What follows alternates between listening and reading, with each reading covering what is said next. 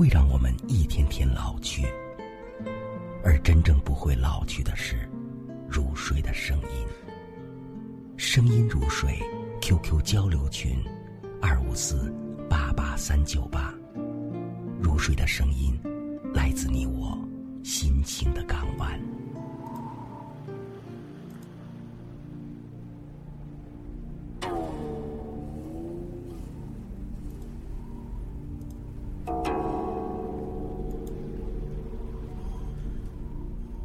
今夜，让我们沿着时光之河向回航行，在一千年前的长江上岸，展现在我们眼前的是走过历史上一个著名的王朝。它辉煌到了极点，又屈辱到了极点，留下的是不尽的怀念，不尽的惋惜。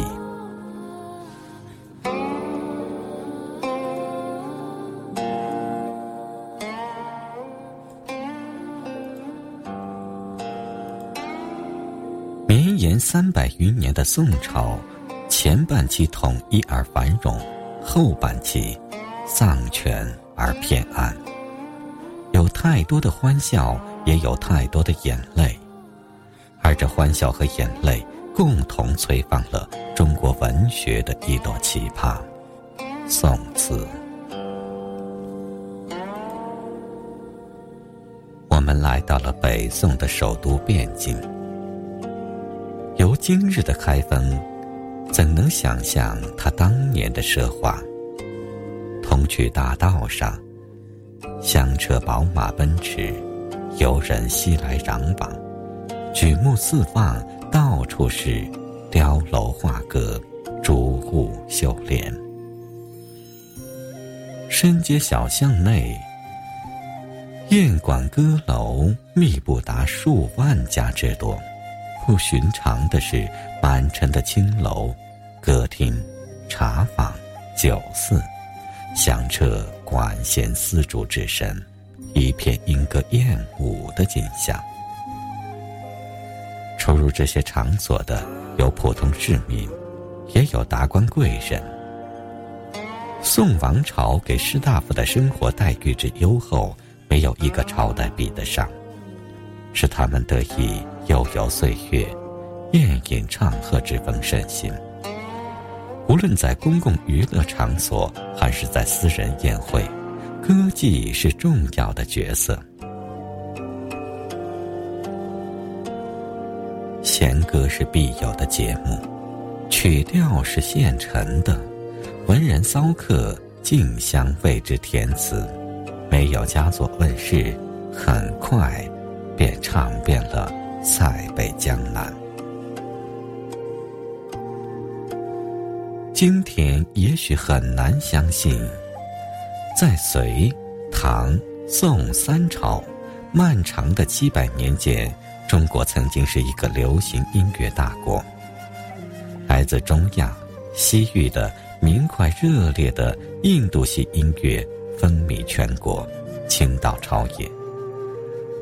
而低缓单调的中国古乐，则受到了冷落，仅用于某些祭祀仪式。唐宋两朝设有教坊，实际上是宫廷乐团兼国家音乐学院，专门排演教习、创作流行音乐。宋朝还设有大圣府，翻译现成的汉语可以叫做。国家音乐总署兼具国家音乐出版社的职能，编辑和刊刊行流行的曲谱。正是在这种浓烈的音乐氛围中，词的创作成了文坛第一时尚，词的艺术达到了历史的顶峰。宋词成了足可与唐诗、元曲相媲美的。中国文学瑰宝，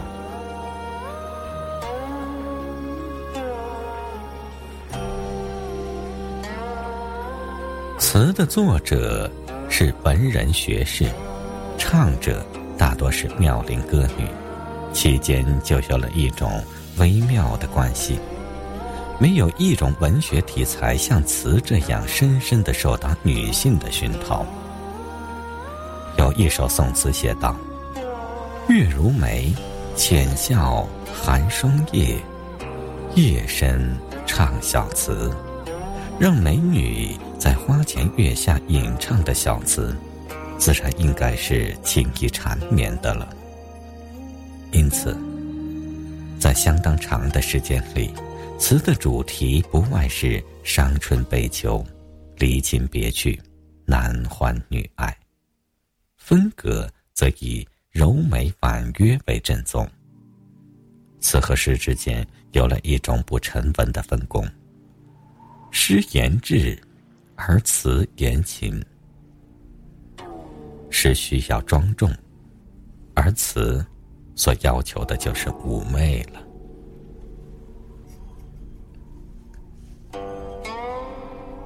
一切的儿女情长、英雄气短的情思，不能诉诸于诗文的，在词中，都得到了尽兴的宣泄。词致力于表达委婉的情感，描摹深微细腻的情绪，把一种精致的审美情趣发挥到了极致。在文以载道的中国古代，宋词也许是绝无仅有的唯美文学，它的文字、意境和音乐的美，没有一个文学品种。能够比得上。当然，婉约不是宋词唯一的风格，首先是苏轼，然后是辛弃疾，向词中吹进了强劲的豪放之风。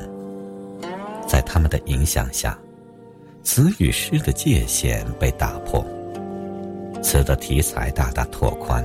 演变成了一种既可言情，也可咏志的新诗体。